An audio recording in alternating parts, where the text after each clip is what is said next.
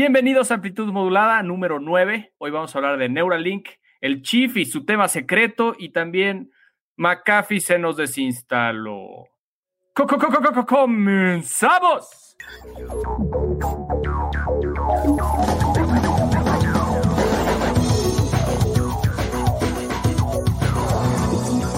Transmitiendo con mil watts de potencia desde Toluca, México. Hoy en amplitud modulada. Oigan, ¿y si estamos transmitiendo a 1000 watts de potencia? Escucho que en, que en Toluca hay algunos problemas de conectividad. Hoy Por la lluvia, es por la lluvia, es correcto, es correcto. Está ionizado el ambiente, jefe. Una disculpa. Estamos hoy bajos de megabits. Yo no soy, ¿eh? A mí no me digan nada. No, ¿Cómo no, estás? yo- Eso Luego- escuché solamente. ¿Cómo están, amigos? Muy bien. Muy bien. Vi que la pasaron muy bien sin mí la semana pasada, lo cual me alegra y me preocupa. ¿Cómo te fue a ti en tu cobertura post de tres? Me fue bastante bien en esa cobertura. Fui, como siempre, hacemos viajes de campo para conseguir nuevos patrocinadores. Hoy podemos confirmar que tenemos aceite sabrosano en la lista de estos grandes patrocinadores que hoy acompañan Amplitud Modulada y también camisetas y truzas Rimbros. Está Wow. relanzando la marca y bueno, como esto, eh, la nostalgia que nos dan est- estas camisetas que todos portábamos en el kinder y en la primaria, de nuevo, vuelta en el siglo XXI. Yo, yo quiero mandar un saludo al Club de Aspiracionistas del Valle de México que nos están viendo hoy. Saludos a todos ellos desde Toluca con amor. Dale con esa.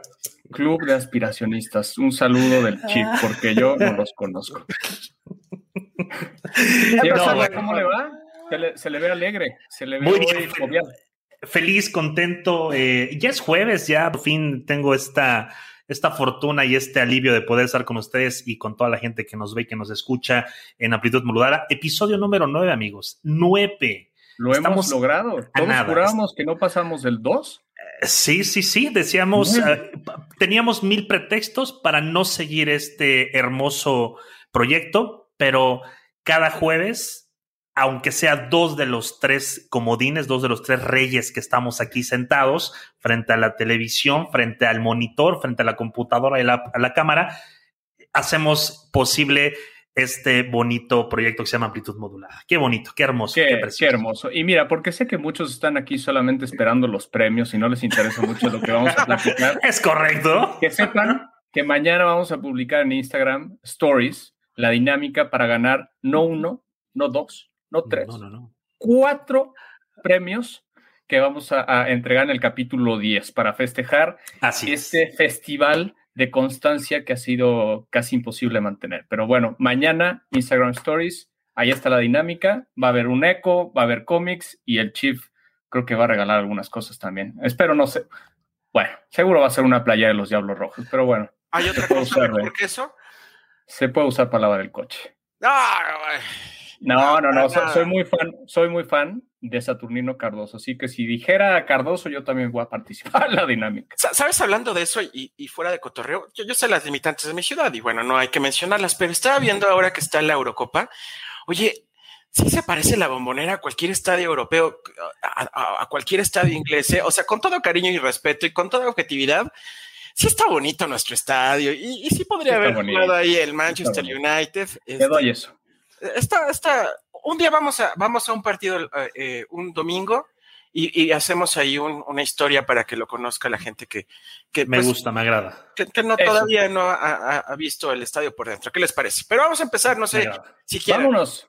Les quiero platicar hoy algunas cosas. Entonces, eh, bueno, uno de los temas que más hemos traído a, a este programa es Elon Musk. No es capricho, la verdad, es un tipo que sí está bastante zafado y no sabemos de cuál fume o de cuáles o qué se meta. Pero bueno, el, el señor, el señor, bueno, un día dijo voy a hacer un coche y todos le dijeron no, no hay forma que hagas un coche. Y este coche va a ser más rápido que cualquier otro coche de producción. No, tampoco, estás, estás medio mal. Bueno, el tipo hoy tiene la eh, eh, empresa automotriz mayor valuada de todo el mundo. ¿no? Lo mismo vimos con SpaceX, que dijo, pues voy a utilizar unos cohetes, vamos a reciclar. Se tronaron varios en el camino, pero hoy ha mandado la cápsula a la Estación Espacial Internacional, firmó con la NASA y un auto roadster con un con una canción de Bowie en algún punto del espacio que él mandó. Entonces, todo esto para decirles Elon Musk, lo que dice, de alguna u otra forma lo termina haciendo, ¿vale? Entonces, hoy queríamos platicarles de Neuralink, que es este proyecto igual medio de, de ciencia ficción, que muchos han hecho analogías de Neuralink con la Matrix, o mismo eh, por lo que pasaba Neo al, momento de conectarse a este, a este sistema, eh, que se anunció en 2019. ellos eh, iniciaron este proyecto como una solución para problemas neurológicos y para spine problems, también lo llamó así.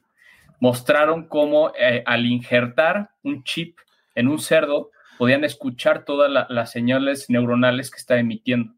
Entonces, eh, es una cosa medio loca. Hoy no hay un modelo comercial para esto. Es, hoy tiene simplemente una aplicación médica y una promesa de ser algo que nos cambie la vida en unos 10 o 20 años. Entonces, a ver, ¿qué es y cómo se come? Exactamente qué es el producto que tiene Neuralink. Es básicamente un chip del tamaño de una moneda de dos pesos, que lo que hacen es que lo injertan o remueven un pedazo de cráneo y ponen este chip adicional a unos pequeños cables que entran en el cerebro para eh, escuchar todas las señales eléctricas que están generando las neuronas, ¿no? Los grupos de neuronas. Entonces ya tienen inclusive una máquina, imagínense, una máquina que opera en menos de una hora e injerta este chip en personas. Entonces quita un pequeño fragmento de cráneo, el cráneo es bastante grueso, quita, pone esta monedita que están viendo en pantalla, desde el tamaño de una moneda, y se hace una integración de estos em, transmisores que, insisto, escuchan las señales que emite el cerebro. Entonces, bueno, esto suena como una cosa absurdamente del futuro, medio loca, eh, pues sí, o sea, de miedo, honestamente, ¿no? De Black Mirror, ¿no? Un episodio de Black Mirror, prácticamente. De hecho, muchos le han dicho, justo que es esto un episodio de Black Mirror ya en la realidad. Yo me quiero ir más atrás porque en los 80 había una serie que me encantaba que era El hombre y la mujer biónica. No sé si la vi. Uy, claro. El hombre de los 10 millones de dólares. El hombre de los 10 millones de dólares, exactamente. y justamente eh, hablaba sobre este tipo de tecnologías porque al final, bueno, sí tenían súper fuerza, pero era eh, implantes, por ejemplo, la mujer le metía un implante en el oído y podía escuchar mucho mejor, ¿no? Exactamente. Sí, es, es justo lo que dicen ahora, Chief, es que va a ayudar con, a, personas que tienen problemas neuronales, va a ayudar a personas que hoy no se pueden mover a moverse, a personas que hoy no pueden escuchar a, escuchar también, ¿no? Como que tiene muchas aplicaciones y todo, eh, eh, vamos, el, el, fin de este proyecto es pues generar una simbiosis entre las máquinas y las personas, ¿no? Al final lo que está pasando es transmitiendo información que genera tu cerebro a una máquina y esa máquina a su vez, como se pueden imaginar, pues hay N mil posibilidades que se pueden alcanzar, ¿no? Una de ellas es que tu mente esté conectado con un AI o, con un sistema de inteligencia artificial gigantesco que te pueda proveer información. Otra pregunta que le hicieron a Elon Musk, oye, ¿y se puede grabar todo lo que veo y subir a la nube y luego revivir todos mis, mis experiencias? Recuerdos, experiencias. Pues sí, no hay ninguna razón por la cual no se pueda hacer. Y ahora, y por lo cual trajimos este tema esta semana, es que en una entrevista que le hicieron a Elon Musk la semana pasada dijo, ya no se va a necesitar aprender ningún idioma porque esta tecnología va a permitir que nos comuniquemos sin palabras y pues básicamente que alcancemos la torre de Babel con este bicho. ¿Qué pedo? Yo, tengo varios comentarios. A ver, continúa, Pat. No, a ver, estos cuates lo están haciendo ahorita en fases. Como les decía, la primera tiene 100% que ver con un aspecto médico. O sea, ahorita ni siquiera si, si yo estoy completamente loco de remate y quiero que me nominen como conejillo de indias para el Neuralink, no se puede. Está reservado a casos muy experimentales. De hecho, consiguieron esta nominación que da la FDA en Estados Unidos de Breakthrough Technology, que quiere decir que es una tecnología tan loca, tan sofisticada y tan avanzada, tiene potencial de transformar eh, muchos aspectos de, la medicina. Entonces están eh, con, este sello de la FDA haciendo algunos experimentos para llegar a, pues eventualmente a un modelo comercial, ¿no? Lo que dicen es, ahorita cuando tú interactúas con tu dispositivo, ya hay hasta cierto punto hay una simbiosis con AI hoy, ¿no? Al final tienes en la mano un smartphone que tiene un, un sinfín de, de, de, capacidades y de aplicaciones con las cuales puedes encontrar información. Pero lo que se dice es, es muy lento esa interacción que tienes con tu celular. Tienes que teclear, tienes que esperar la respuesta y vamos, todo el, el procesamiento al que estamos limitados por la conexión que tiene el, el, device. Lo que propone Elon Musk a través de 5G, a través de, de este modelo eh, de conectarse a un gran AI, pues que puedas eh, aprender cualquier cosa y que puedas compartir y que puedas eh, básicamente convertirte en un cyborg, ¿no? Hoy dice, ya somos parte cyborg, ya tenemos un smartwatch, ya tenemos sí. un smartphone, nuestras casas ya más o menos están conectados, o sea, estamos dando pasos que son pequeños, pero que nos acercan a convertirnos pues en, en parte robot, ¿no? Entonces, eh, esto está también un poco de miedo, eh, pero bueno, eh, justo el fin último que dice Elon Musk es convertirnos todos en niños de la Matrix y que ya no haya pastillitas que elegir, que todos podamos acceder a cualquier conocimiento que se nos ocurra. Seguramente Elon Musk está un poco drogado cuando dijo esto, pero bueno. No, no, insisto, no, este le tira a la, a la, luna y muchas veces lo ha conseguido, ¿no? Tiene buen récord. Pero, pero eh, justamente hablando de esto, hoy el, Elon, Elon Musk es el Steve Jobs para mí, o sea, de, de, la década pasada, hace dos décadas, no es el visionario que trata de proponer y lo mejor de todo es que lo hace. Pero estaba viendo un reportaje muy bueno en donde estaban hablando sobre eh, todo esto que está pasando con el ser humano. Hoy es eh, la década, cada día se consume más información como nunca sí. antes como nunca. Y entonces estaban haciendo que qué tan conveniente es que el ser humano tenga acceso a tanta información, a la famosa democratización de la información. Y ponía sí. un ejemplo muy bueno. ¿Se acuerdan la película de Batman, en donde salía eh, ¿Cuál de todas? Dijo, el acertijo? sí se llama así, perdónenme, no.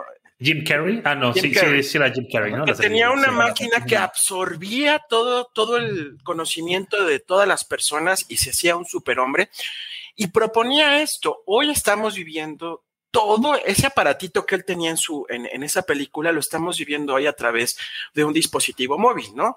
Pero los resultados no son tan como tan esperados, ¿no? Ustedes pueden meterse a TikTok y pueden ver ahí el contenido que está ahí. Pues no se habla mucho sobre un gran avance en todo lo que tiene que ver con el consumo de contenido que hoy en día está teniendo el ser humano. Ahora, uh -huh.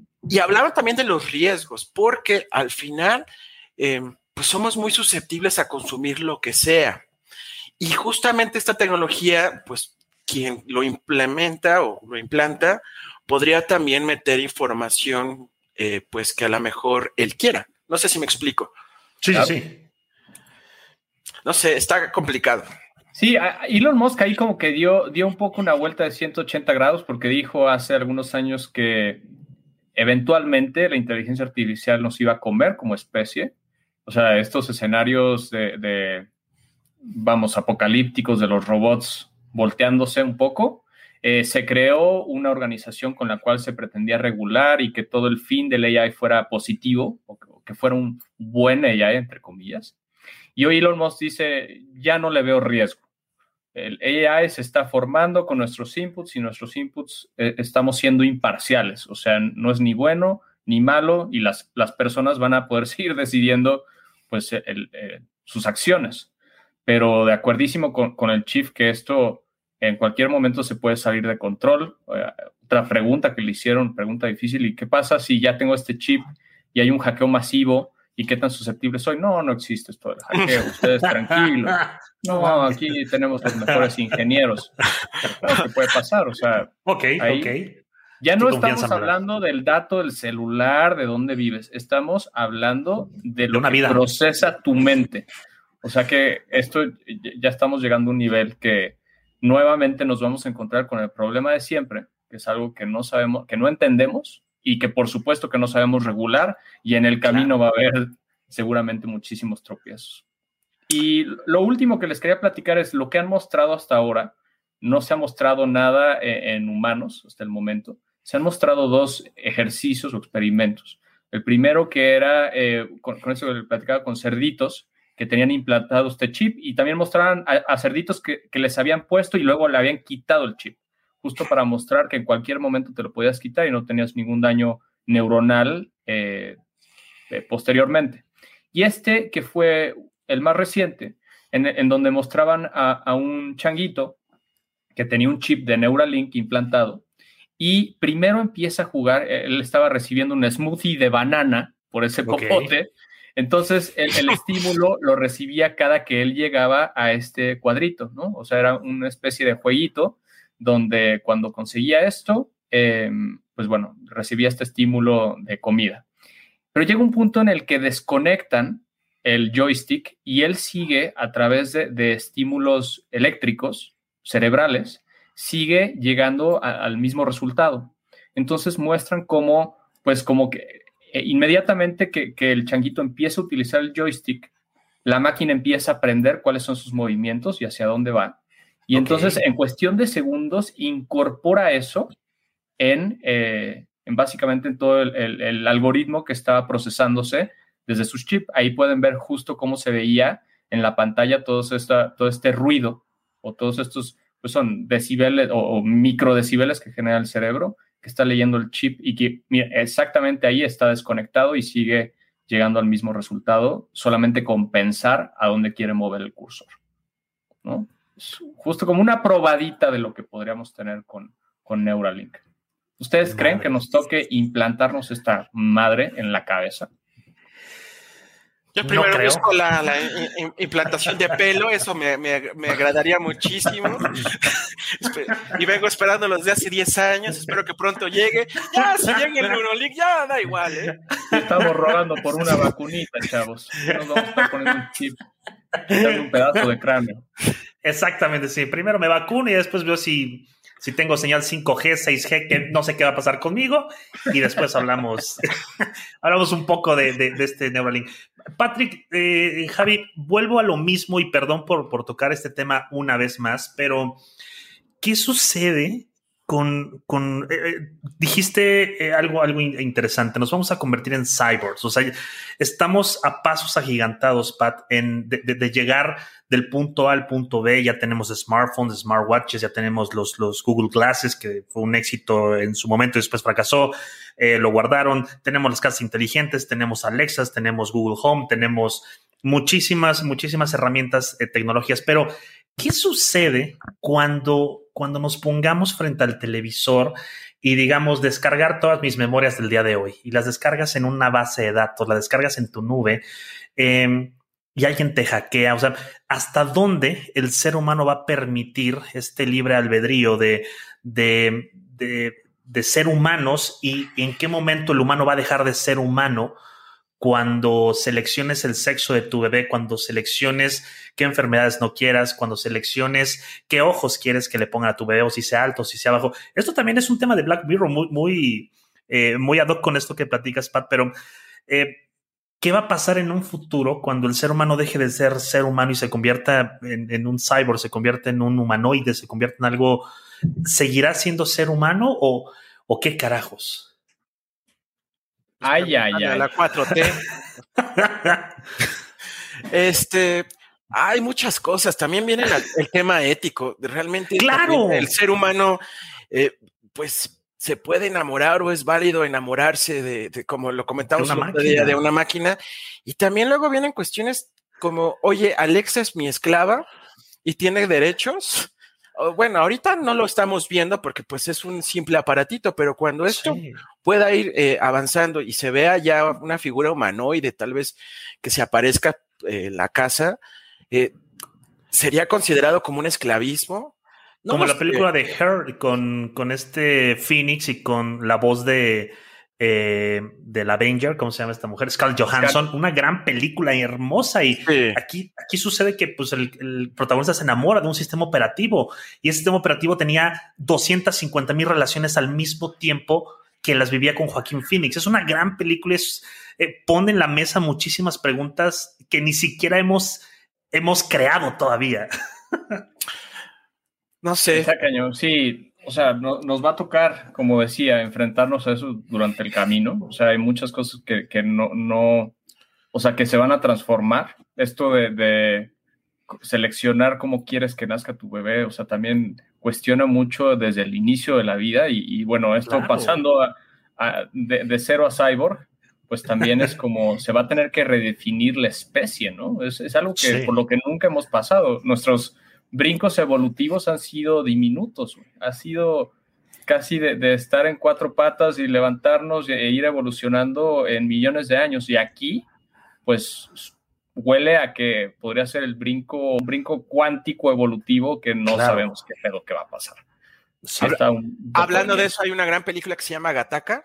eh, Uy, no me Claro, ese bar. No. Y hay otra no tan buena, pero bueno, de nuestro amigo Justin Timberlake y. Amanda, Su- Amanda Swain, creo que se llama la, la- la actriz, donde proponen que en un futuro se va a poder eh, programar la vida, vivir con tiempo. Entonces, quien más tiene, tiene más tiempo y, quien más dinero. menos- y más, sí, claro, porque se paga todo con tiempo, ¿no? Tú tienes, eh, eh, tenían en su brazo eh, ciertos eh, minutos, Minutos, horas, días, horas. años.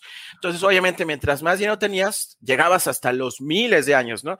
Y la, la gente de diario solo tenía 24 horas. Y si no ganaba o no generaba, pues ahí quedaba. No, son temas, son temas muy complejos. Vamos Oigan, y solo para cerrar el tema de Neuralink, justo lo último que, que- que le ha preguntado a Elon es, bueno, ¿y qué pasa si esto se puede pasar a otra persona? ¿Se puede hacer una copia exacta Oh. de la mente y replicar? Y esto es ya llevarlo a- al modelo de upload, ¿no? De esta serie que recomendamos hace unas semanas. Sí. Eh, y bueno, por lo menos se abre la posibilidad. De nuevo, creo que Elon todavía no sabe cuál es el potencial de su tecnología.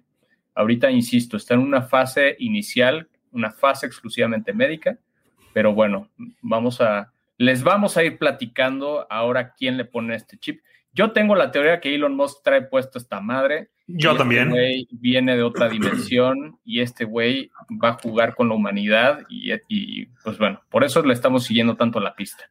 Es el Elo del futuro. Exacto. Chief, por favor, de vuelta con usted. Puedes ponerme el comentario de Iván, porque quiero, quiero hablar sobre este tema. Yo estaba en la semana y entonces quiero que vean esto, amigos, y, lo, y quiero que me digan exactamente lo primero que piensan cuando, cuando ven este video. Ahí va. ¿Qué es lo primero que se les viene a la mente cuando ven esto? ¿Qué personaje? El duende verde. McFly. Exactamente, el duende verde.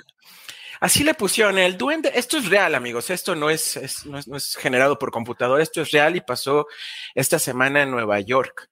Y le pusieron el duende verde en Nueva York. Eh, Ya después se supo que era una compañía que hace skates, skateboards. Este aparatito va a costar, es, es un prototipo, obviamente, pero va a costar eh, 20 mil dólares.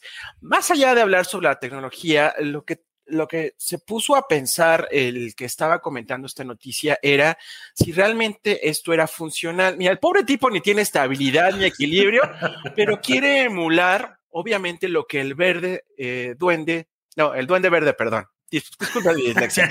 Hizo, eh, ¿sí? Ir por Nueva York en esa, en esa pat- patineta o snort, ¿no? Y es ahí donde viene la pregunta. ¿La tecnología que se está haciendo hoy es funcional o está inspirada en lo que pasó a través de películas, series, etcétera? Entonces tengo varios ejemplos y quiero que me digan si conocen el origen de lo que les voy a mostrar. ¿Les late? Venga, venga, aviéntate, aviéntate, Chief. Sí, eso sí lo encuentro, pero bueno, ahí va, ahí va, ahí va. Pueden participar también los del chat. Del Muchas chat. gracias a toda la gente del chat. ¿eh? Bastante activo el día de hoy, ¿eh? por cierto. Yo Sí, quiero mandarle activo. solamente un saludo a, a Ramón Gómez, vecino, amigo, que siempre comenta y nunca le contesto. Te quiero, amigo. Es normal, a nosotros no nos contesta, imagínate. Tenemos A ver, amigos, va, YouTube. va la Venga, primera. Va la primera. Aviéntate, aviéntate. Quiero que me digan eh, si conocen de dónde viene este maravilloso invento Es- tecnológico del año 2010. El iPad con Sí, Steve de- Jobs. Pues yo había escuchado de- que el iPad se había inspirado en un dispositivo de los 70s, ¿no?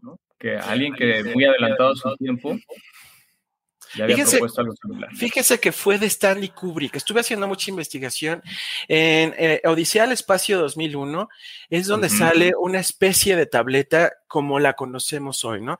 Y es muy interesante porque esta película pues causó furor entre todos los entusiastas del cine por toda la innovación tecnológica que se hace, pero eh, fue, fue la primera en como mostrar una tableta donde el usuario podía leer noticias o interactuar con contenido multimedia y eso pasó pues hace muchísimo tiempo, justamente en la década de los 70.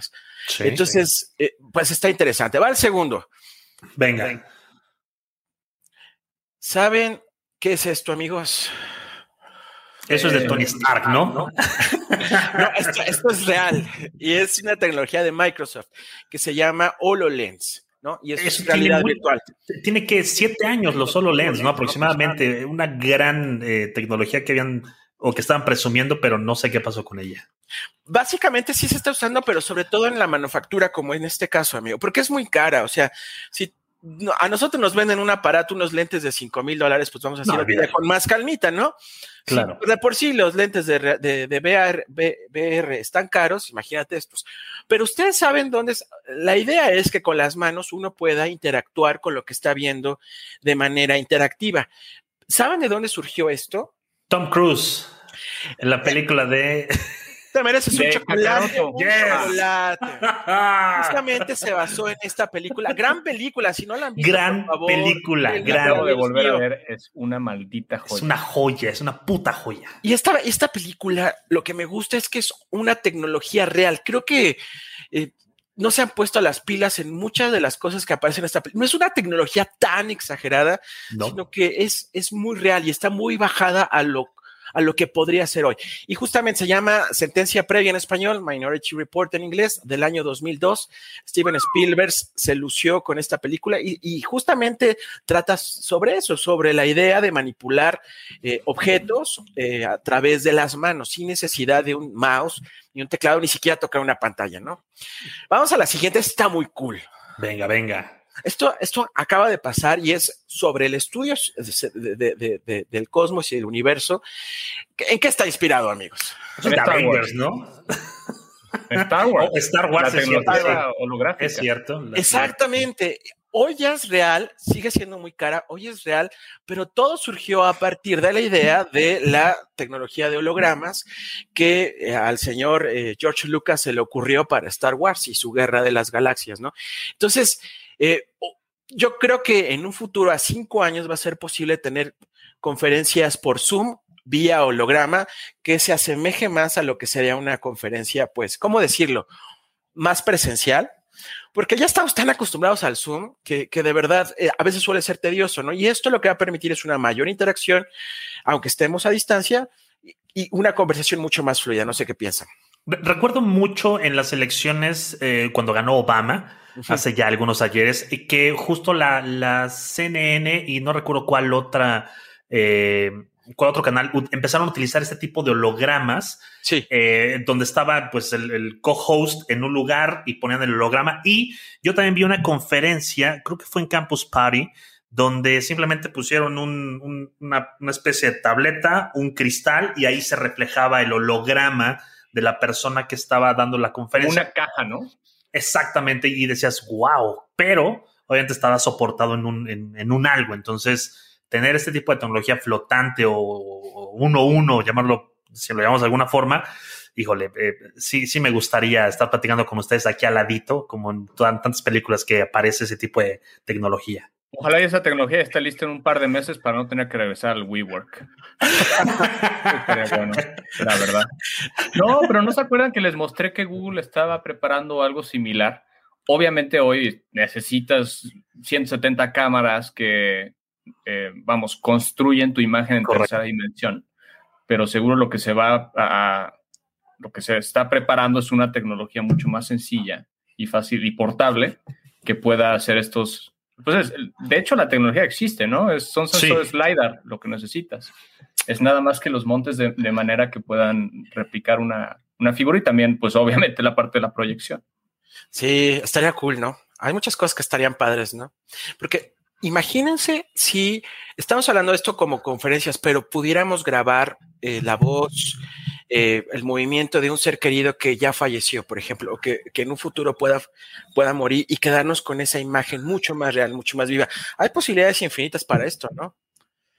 Pero, de hecho, hace, hace, algunas, hace algunos meses se hizo muy famosa una aplicación que, que, que le daba eh, movimiento a una imagen, eh, a una imagen tal cual, eh, le daba movimiento de sonrisa, de girar, de, de, moverse, de parpadear, y muchas personas lo utilizaron para, para aplicarla en fotografías de sus seres queridos que ya habían fallecido. Entonces, hubo cientos de miles de TikToks con, con este, esta aplicación, no recuerdo cómo se llama, sé. si la gente, ajá, eh, eh, si, si, la gente del chat lo, lo, lo, ha usado o lo usó y, y, en verdad causó furor de, wow, es que pues aquí está mi hermana que falleció hace tres años y hoy olió cómo sonreía y, y, la aplicación me la trajo a la vida. Verga.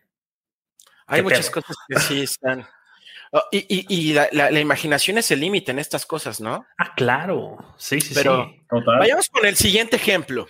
A ver, Venga. díganme si conocen y ubican esta tecnología. Creo que fue el primero realmente que la hizo abierto al público, esta tecnología este, de videoconferencia. Mira, el coquetísimo Johnny Ive. Ay, el coquetísimo de Steve Jobs. Este, los dos son maravillosos, personas, genios. De los, esto, esto es de los supersónicos.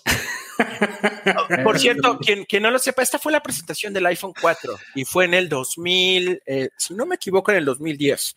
Dos, sí, más o menos. 2010. Uh -huh. Y esto causó mucho revuelo porque por primera vez, imagínense, estar hablando con una persona en tu celular cuando eso no, no se veía. Hoy ya es muy normal, pero en ese año era como de ciencia ficción, ¿no?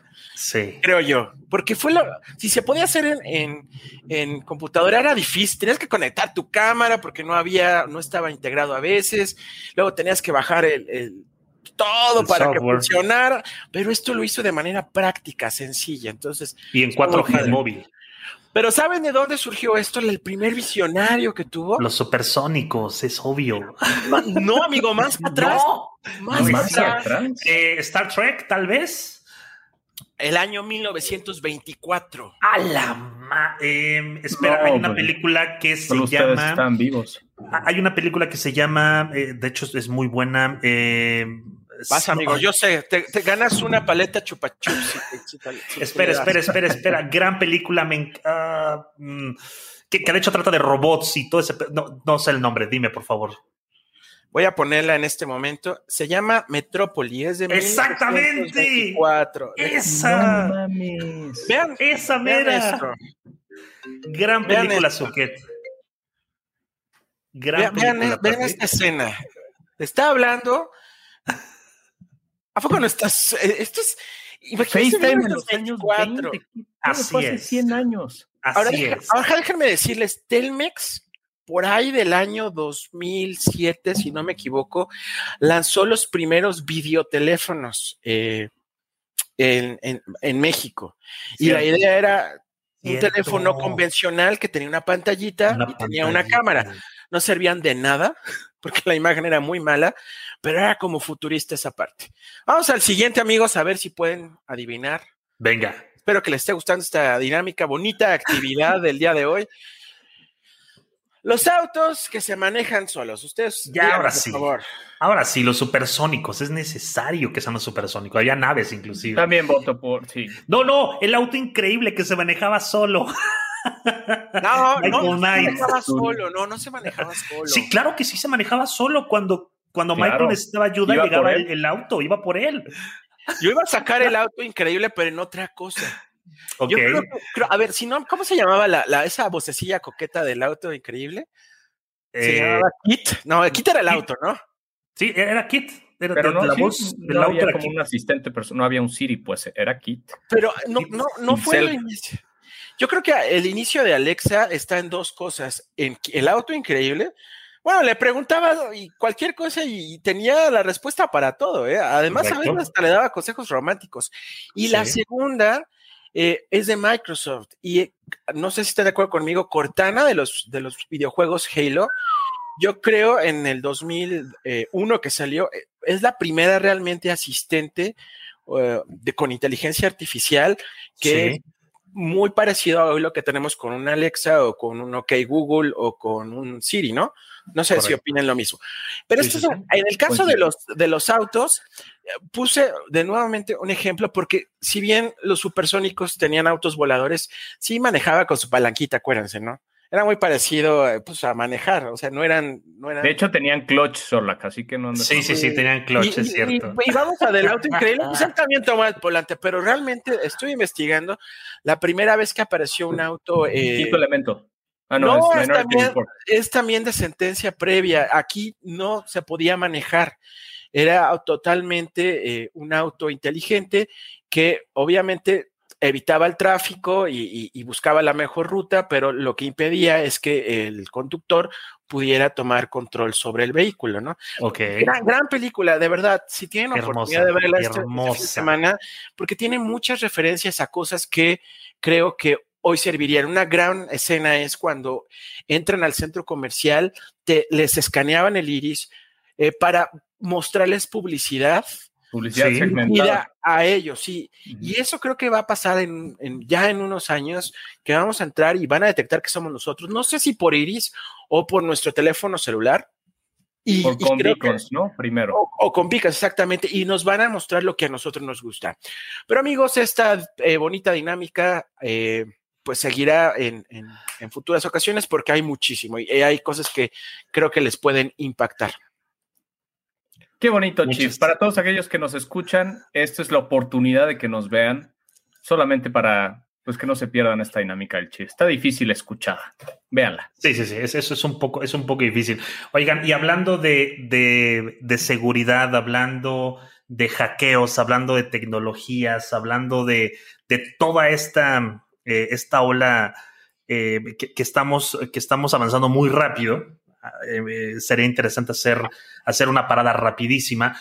Hace algunos días eh, nos enteramos y quienes, quienes son seguidores, más que, más que de, la computación de una cosa en, especial, eh, John McAfee, este hombre nacido en Inglaterra, de allá por los años, casi en los años 50, tuvo una infancia muy, les voy a dar una, eh, una pequeña semblanza de quién fue este señor y qué fue lo que hizo.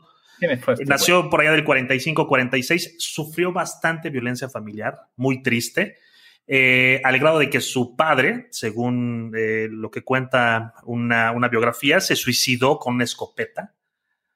Este hombre, pues, sufría de violencia bastante y muy, muy, muy, gran, muy grande la, violencia que le, que le daban en su casa. Eh, pues bueno, después de mucho tiempo vino a Estados Unidos y funda una empresa eh, homónima, McAfee, en 1987. Entonces, de ahí empezó justo a crear este, este código para combatir virus, para combatir eh, hackeos por la backdoor y para combatir muchas cosas que las, los malwares que las computadoras empezaban a tener en aquellos entonces, que no había muchas, había muy pocas agencias o muy pocas marcas que se dedicaban a, auxiliar justo a, la parte tecnológico, a la parte eh, de soporte técnico. Después de ahí, pues bueno, eh, la gente de Microsoft compra, perdón, la gente de Intel compra a McAfee por casi 8 mil millones de dólares, o sea, ya por el 2010, bastante lana. Y de ahí, este señor que ya trae ahí temas, eh, todo, todo lo que les voy a contar viene desde pequeño por el maltrato que sufría, por el abuso eh, físico y mental que sufrió este hombre, John McAfee. Tan loco que estaba este, este cabrón que se postuló dos veces a la presidencia de Estados Unidos. Imagínense, dos veces a la presidencia de Estados Unidos. Eh, en su cuenta de, Twitter, en sus eh, en, las páginas donde salía este hombre, pues mostraba un tema sexual muy abierto, el cuate este tenía problemas de drogas, tenía problemas eh, de, dinero inclusive, temas de prostitución. O sea, el hombre, entre otras cosas, era, era un promotor hasta el último de sus días libre de la, de, la criptomoneda. El señor odiaba los impuestos, dijo, yo no quiero y no necesito pagar impuestos. ¿Por qué los seres humanos tienen que pagar impuestos? Fue fugitivo en Estados Unidos y en otros países. Oh, bueno. Drogas, sexo, alcohol, prácticamente era un rockstar en potencia este señor. Y pues bueno, hace, hace algunos días se encontró muerto en una cárcel cercana a Barcelona eh, y las primeras indagaciones o las primeras, eh, pues, eh, resultados de la autopsia es que este hombre se suicidó. Entonces, era un, un cabrón interesante, importante, hizo muchísimo ruido en su momento. Era un informático, era un cabrón que pues sí le pesó y sí, sí tuvo una, una infancia, una niñez muy dura, pero pues bueno, eh, eh, será recordado por todos nosotros eh, hasta el último de nuestros días que utilicemos una computadora, una PC, por el virus McAfee. ¿Cómo ven? Yo no creo que se haya muerto por suicidio. la verdad es que... A ver, ¿Qué sabes, Chief? Hay varias cosas que me llaman la atención. La primera, eh, estaba a punto de ser extraditado a Estados Unidos por el delito de evasión de impuestos. Es correcto. Cuando el gobierno de Estados Unidos eh, gira aprehensión por ese tipo de delito es porque algo quiere. Es muy difícil, aunque tú evadas impuestos, que en Estados Unidos te arresten por eso. Sí. recordemos a Al Capone, ¿Por qué lo pudieron detener? Fue precisamente por evasión de impuestos, ya que por el alcohol y el tráfico de todo lo que era esta bebida no lo podían hacer, lo tuvieron que aprender por eso. Ahora, el señor, si se fijan, mandó varios mensajes antes de su muerte donde decían, oigan, si me pasa algo, pues yo no fui, ¿eh? Claro. Yo no me quiero morir. Algo sabía este señor, ¿no? Porque era un genio. No sé si sepan, hizo su antivirus en un día, así. Sí, así de por eso destruyó el, maldito desempeño de tantas máquinas. Ya la verdad detesto todo lo que es antivirus, pero adelante. No, era, no era el mejor, pero sí la base que constituía el tema del antivirus era lo más importante de su marca, llamémosle de alguna forma, de, de este protocolo de seguridad. Era lo importante. Lo que estaba dentro de, esta, de este software era un asco, era una porquería, pero lo que revolucionó el mundo del virus, y, bueno, de los antivirus y de la protección de las computadoras era la base de, software que tenía y que había, eh, que lo había hecho muy bien. Entonces, de ahí muchas otras agencias y empresas empezaron a decir, bueno, te voy a copiar este pedo, te lo voy a igualar, te lo voy a mejorar, pero pues McAfee siempre será, será recordado más que cualquier otro antivirus. ¿Qué, qué antivirus recuerdan ustedes? Yo dos. Pocos. Kaspersky. No, antes de eso era, ¿no te acuerdas del doctor Norton? Doctor Norton, por supuesto. de, que fue la, es la base de Symantec. Y, este, y era, fueron los dos pioneros, ¿no? Y después vinieron los rusos con Kaspersky. AVG también, AVG. AVG. Ahora, yo les recomiendo que no usen antivirus. La verdad es que más que protegerlos, los van a hacer que que, su máquina sea lenta y que entre todavía más amenazas. Ese es mi punto de vista. Hay otra cosa muy chistosa. Eh, hoy salió este, eh, ayúdenme con los nombres si me equivoco, es Edward Snow, Snowden. Snowden. Y dijo, oigan, lo que le pasó a McAfee le va a pasar ahora a Juliash. A ver, eh, Pat, con el perrito francés. Julian Assange. Julian, Julian Assange, exactamente. Lo que me indica que algo sí sería McAfee y algo muy fuerte sobre el gobierno de Estados Unidos. O sea, al final, eh, él era un cuate demasiado listo. O sea, son de los cuates que puede meterse a cualquier sistema sin ningún problema. Entonces, yo sí creo más bien que no murió, más bien pues lo desinstalaron. Lo yo Creo que, yo creo que ahí él usa mucho Twitter, ¿no? Y de hecho me encontré mucho con John McAfee ahora en el mundo de las criptos. Era una especie de Elon Musk, obviamente una potencia menor. Pero el tipo movía a las masas. Era un tipo que todo el mundo sabía de su excentricismo. Y al mismo tiempo él movía las altcoins y pequeñas monedas que iban haciendo. Todos iban porque McAfee lo recomendaba, luego regalaba, luego, bueno, hacía de todo pero siento, y esto que, dejó en sus últimos tweets, hay muchos mensajes que, digo, me imagino que, que será análisis, si no lo puede hacer la gente, está la información pública, pero siempre escribía de una manera muy peculiar y sabiendo que pues, es un, poco el, concepto de genio incomprendido este cuate, debe de haber mucha información ahí todavía sembrada que, que ¿sabes?, que desenterrar. Sobre todo porque se acuerdan que pasó, no, no sé si se acuerdan de la anécdota del iPhone que no podían y no podían este, desencriptar un iPhone para ver la información. Ah, el FBI. Ah, a ver, préstamelo. Fue a la plaza de la computación aquí más cercana. Fue a la Friki Plaza. en, dos segundos. en dos segundos lo pudo. No, que, realmente es muy difícil. O sea, estamos hablando de que ni el FBI hoy en día no puede. Tiene los recursos, correcto. No tiene los recursos, pero bueno, es, es, un tema que a lo mejor nunca vamos a saber o a lo mejor dejó mensajes en la red que en un futuro pues lo van a publicar. Oigan, y hablando de antivirus, ¿a dónde se aplica el antivirus? Pues bueno, se aplica nada más y nada menos que en una computadora. ¿Y qué pasó el día de hoy a las 11 de la mañana? Lanzaron que en lo muy, muy personal, no es un sistema operativo, es, es como una plataforma de entretenimiento para los usuarios que tienen Windows. Eh, yo, yo, así lo, yo así lo, lo, lo puedo percibir. ¿Qué sucedió con, con, este lanzamiento? Por ejemplo, los iconos son deliciosos, son minimalistas, son muy simples. Hay una simpleza y una limpieza en, el, en, en, el, en, en las barras, en el dashboard, en los perfiles, en los fondos, inclusive. La tipografía, ¿no? Un poco la tipografía es, me ganaste la palabra, maldita sea. Iba a decir, esto es como un Apple, pero para Windows. Entonces crea, conecta, juega, diviértete. Es, es, una gran plataforma que acaba de lanzar la gente de Microsoft, que muchos están preocupados si es que van a poder instalar este sistema operativo en sus computadoras. Algo que me encanta de, de lo que ha hecho eh, Microsoft en los últimos años es la cantidad de, de, información que puedes tener en tu pantalla. Por ejemplo, dividir los, el, tu, tu pantalla, los escritorios. Esto que estamos viendo aquí me encanta el, la adaptabilidad de que puedas conectar hasta dos o tres monitores en una sola computadora. Estamos hablando de computadoras muy rápidas, casi, casi computadoras eh, para gamer. Y aún así, algunas computadoras gamer no van a poder disfrutar del Windows 11. Entonces, es. ¿Pero por qué? Eh, ¿Por, ¿Por, los specs que requiere? Sí, exactamente. Sí. Procesador sí, y gráficos.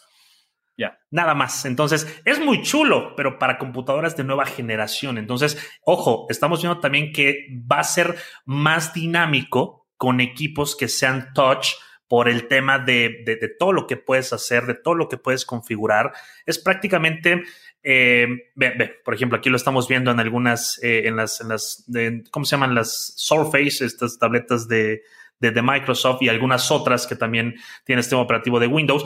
En el tema de los videojuegos también le están metiendo ahí eh, algo muy fuerte con Game Pass, o sea que ya, por ejemplo, el señor Patrick, que tiene ahí una, una computadora gamer, de, de, de, videojuegos, pues vas a poder correr y disfrutar más eh, este tema de, Microsoft y de Xbox. También está, están diseñando y rediseñando aplicaciones de Android para cargarlas a tu computadora. Por ejemplo, TikTok.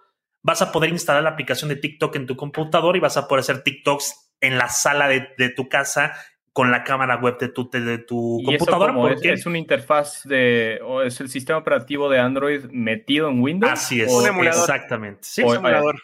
Ok.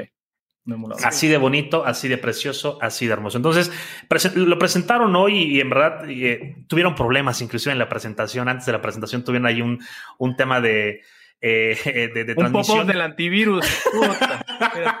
Maldita sea, no habían pagado el antivirus. ¿Lo viste también por Cinet? eh, no, no, no, no, lo, lo, leí justo. Solo leí. Entonces, es, es una nueva eh, herramienta, es una plataforma de, de, de, entretenimiento y de comunicación para los usuarios de, de Windows.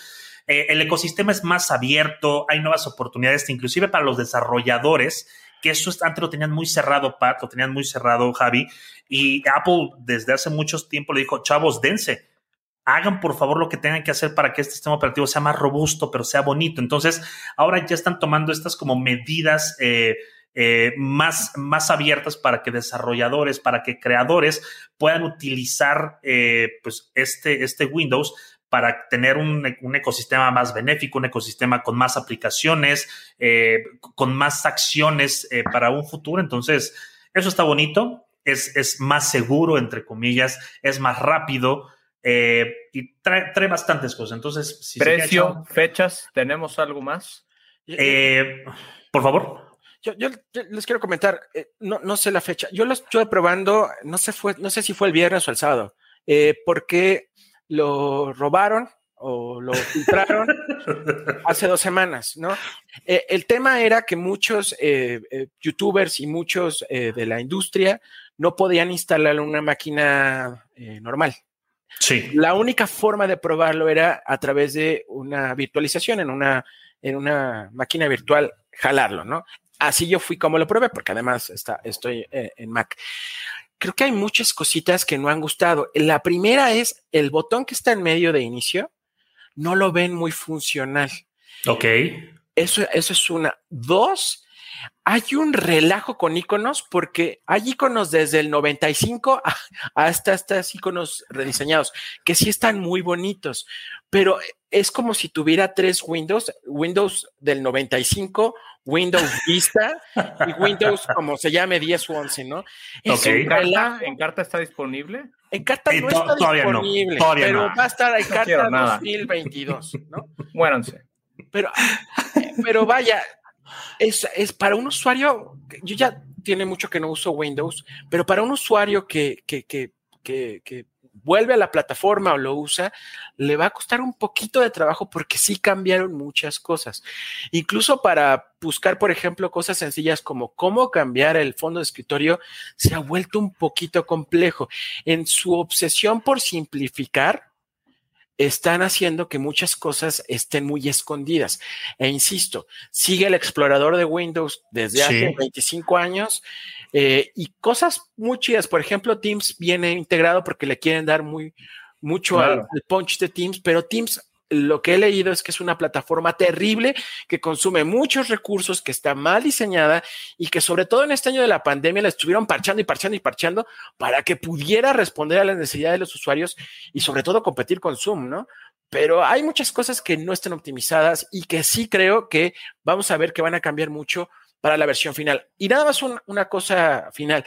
Lo de la app de Android no han especificado, pero estoy casi seguro que solo se va a poder hacer con la versión de Windows RT, es decir, de los procesadores que los celulares tienen. Porque, porque, eh, por ejemplo, hoy en día las nuevas máquinas Apple no puedes tú correr Windows porque es incompatible. Solamente puedes correr Windows RT. Entonces, Habría que ver nada más. Seguramente va a estar disponible en, esta Navidad y esperemos. En, octubre. Eh, exacto. En octubre, en teoría, es cuando lo van a lanzar. No han, no han dicho precios, entonces eh, esperemos que, pues que no sea tan caro y que los usuarios que, que tengan esta oportunidad de hacer el upgrade gratis, de alguna forma, pues bueno, lo puedan aprovechar. Y rapidísimo, un tema muy rápido, que no me quiero ir sin, sin mencionarlo. Sabemos que la gente de Facebook copia todo todo, lo copia absolutamente todo. No hay una cosa que no copie, si no, si no la compra, la copia. es así. Entonces, ¿qué hizo el señor eh, Mark Zuckerberg? Eh, pues bueno, nada más y nada menos que sacó su propio Clubhouse, sacó su propio Spaces de Twitter que se llama Audio Rooms. ¿Qué es esto? Para que las tías puedan conectarse chismear a gusto al post misa pues, Exactamente. Es, básicamente, si ustedes no saben qué es un Clubhouse, no saben qué es un eh, Twitter Spaces, es prácticamente un chat de conversación de hasta 50 o 100 personas, dependiendo de la plataforma y las características de cada uno, donde tú puedes hablar. Eh, con 10 o 15 hosts para que les des la palabra a cada uno, puedas interactuar como, como tú quieras la desventaja de estas dos plataformas de, Twitter Spaces y de Clubhouse es que hasta el día de hoy no se pueden grabar las conversaciones. Spaces dijo que ya tal vez se podría grabar, pero no hay, no hay todavía un, recurso donde ya se puedan descargar. La ventaja que, con la que sale eh, pues la, aplicación de, Facebook es que eh, en Audio Room sí vas a poder grabar y descargar esta aplicación, esta, eh, pues esta plática que tú tengas. Interesante también, van a generar esta, esta parte de subtítulos en vivo, notificaciones cuando alguien entre, cuando alguien salga, el tema de los me gusta, lo quieren inclusive meter a la parte de WhatsApp, lo quieren meter a la parte de, eh, de los perfiles de Facebook, o sea, lo van a embarrar inclusive en Eventualmente Instagram, ¿no? Exactamente. querrán darle la exclusiva a Facebook y luego lo moverán entre su ecosistema. Así es. Entonces, pues vamos a, vamos a seguir muy, muy a detalle esta nota o esta, esta nueva aplicación que, que tiene la gente de, eh, de Facebook para, para todos los chamacos, para todas las tías. Y pues bueno, eso es prácticamente eh, eh, todo por, por mi parte. Muchísimas gracias. Hay un comentario. Eh, vean cuánto, métanse a Amazon, al Mercado Libre, vean cuánto está el marco digital o el marco inteligente de Facebook. Empezó a 5 mil pesos, ahorita vean cuánto está el precio. Nada más para que se den una idea, ¿no? Que también quiso incursionar y competir con Alexa y con Siri. vean, cuánto Va a pasar creo que lo mismo, pero bueno. Yo no le tengo confianza a Facebook en nada. Eso es un comentario. Recomendaciones, amigos, para ya irnos, ¿no?